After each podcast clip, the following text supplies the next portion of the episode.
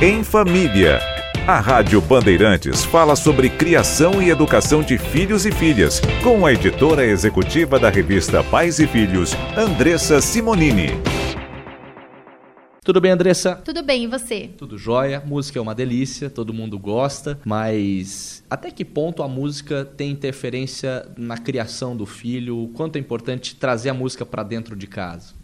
Bom, música é bom, todo mundo gosta, né? Cada, uma tem, cada um tem o seu gosto para música, mas ela vai muito além. Até desde quando a gente fala aqui nas pílulas que a gente conversa, já falou que dentro, desde a gravidez já é legal você botar música para o bebê escutar, cantar para o bebê, que isso já cria um vínculo, ele reconhece a voz da mãe, do pai, é super importante. Só que também tem estudos que comprovam que a música pode aflorar a criatividade. Então, por exemplo, se seu filho precisa de uma maneira lúdica para ir melhorar numa disciplina, às vezes você pode fazer um teste, colocar uma música clássica que tem vários tons, né? Várias melodias, umas mais fortes, outras mais baixas para ver se aquilo o ajuda a concentrar melhor. Então, assim, use a música, e já que tem estudos que comprovam isso, para estimular a criatividade do seu filho, até numa brincadeira que você for fazer com ele, deixa rolando, deixa o som rolar. Boa, essa é a Andressa Simonini que volta hoje à tarde, inclusive, a partir das duas horas no Rádio Livre, né? Isso mesmo, com o Ricardo Capriotti e Caetano Curi.